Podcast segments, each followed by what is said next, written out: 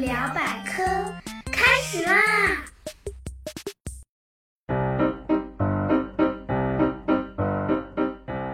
！Hello，大家好，我是你们既搞笑又好学的大猴猴同学。前几天，猴猴到亲戚家玩，看到地面上有很多地方都用粉笔画了一道白白的线。大家猜猜这些线是干什么用的呢？嗯，原来这个线可厉害了，是一种专门杀蟑螂的毒线。蟑螂路过这个粉笔线，就可能中毒死翘翘。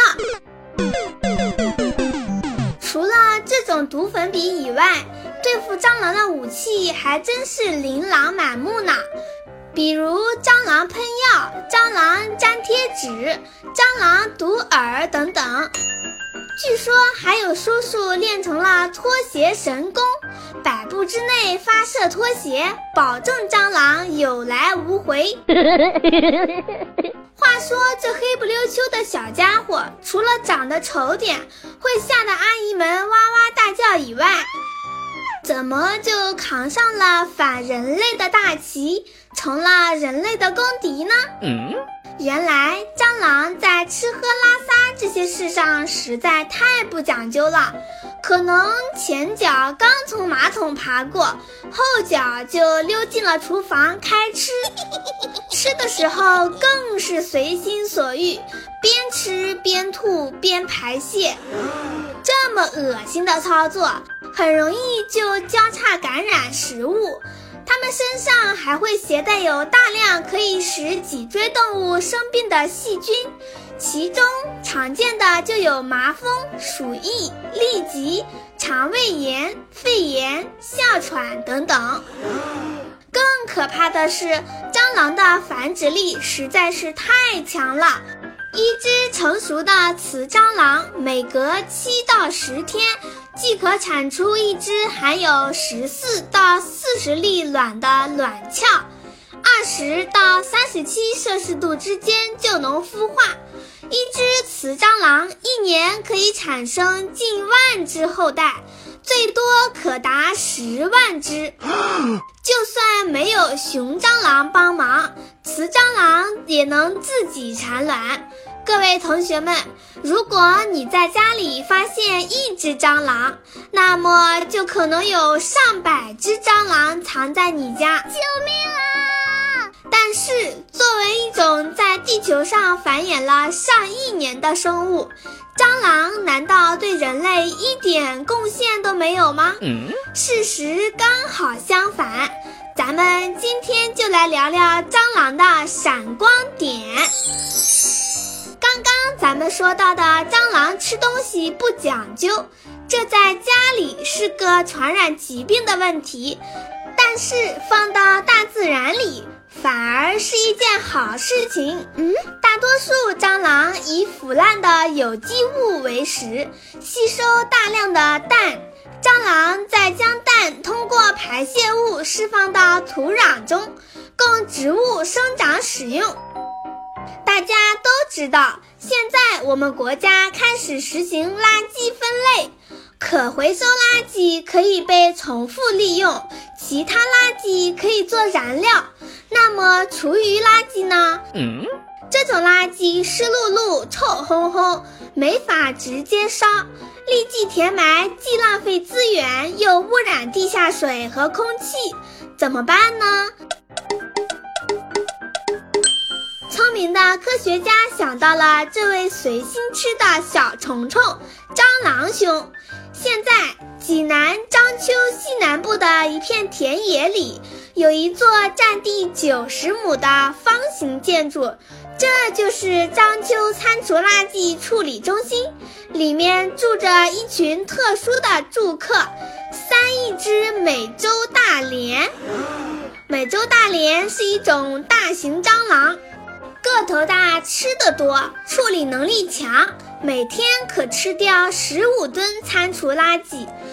在垃圾处理中心内，仓库里成堆的餐厨垃圾，先被工作人员自制的制浆机运上传送带，被粉碎打成浆糊后，便沿着输送管运送到隔壁的大型蟑螂饲养室的喂食架上。饲养室为全密闭环境，透过玻璃可以看见密密麻麻的蟑螂在吃打碎的餐厨垃圾，酸甜苦辣咸的东西它们都吃，一点儿也不挑食。哦，自然衰老死亡后的蟑螂将被统一收集起来，先给它们灭菌，再用三百摄氏度的高温烘干三小时，最后磨成粉。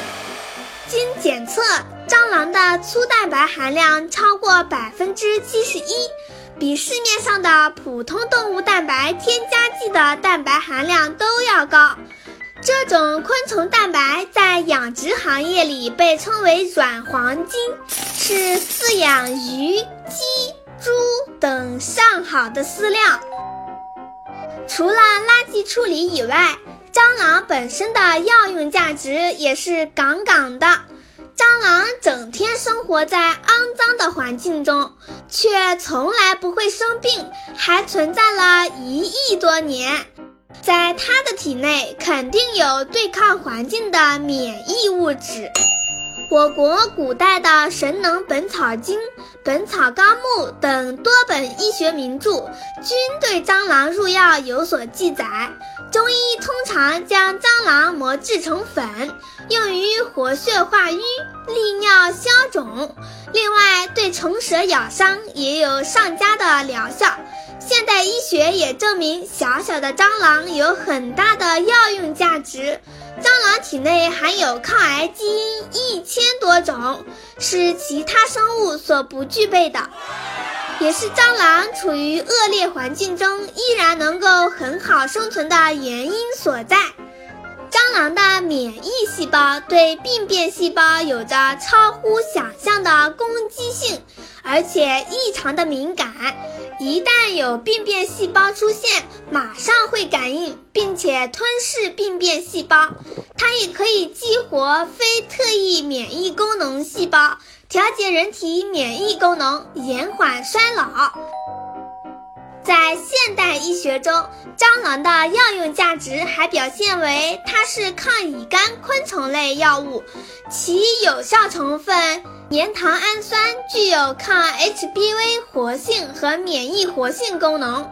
正是因为这个特点，有一家制药公司专门提取和精制蟑螂的这些有效成分，每年产值超过两个亿。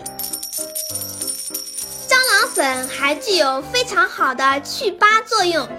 嗯，这里要高能预警一下正在收听节目的大姐姐和阿姨们，经过研磨的蟑螂会添加在化妆品之中，只不过不会这么直白的叫蟑螂粉，会换个其他的名字。你们正在使用的粉底液、面膜等等。注意看，如果有乙酰壳糖胺、脱乙酰壳多糖、甲壳素之类的成分，那么多数都是用蟑螂制作的。既然我们已经开启了重口味之路，那么咱们就再重口一点。大家可能猜到了，咱们下面要说吃蟑螂了。其实吃蟑螂在西方文化中都不太受待见，但这并不妨碍世界上一些大胆民族的菜谱中保留着蟑螂的身影。虽然野生蟑螂身上携带有大量病菌和寄生虫卵，在人工饲养条件下生活的蟑螂做熟后，却是一道健康的高蛋白美味。在墨西哥。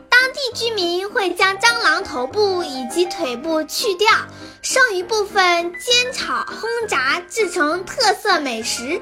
有种蟑螂叫海蟑螂，看起来很恐怖，但吃起来却很香。还有些勇敢人士将蟑螂油炸，放入辣椒、花椒等爆炒出四川风味蟑螂，据说非常好吃。呃，好吧，猴猴我看看就行了。还有一件值得蟑螂家族引以自豪的事情：蟑螂曾随着航天器飞往太空。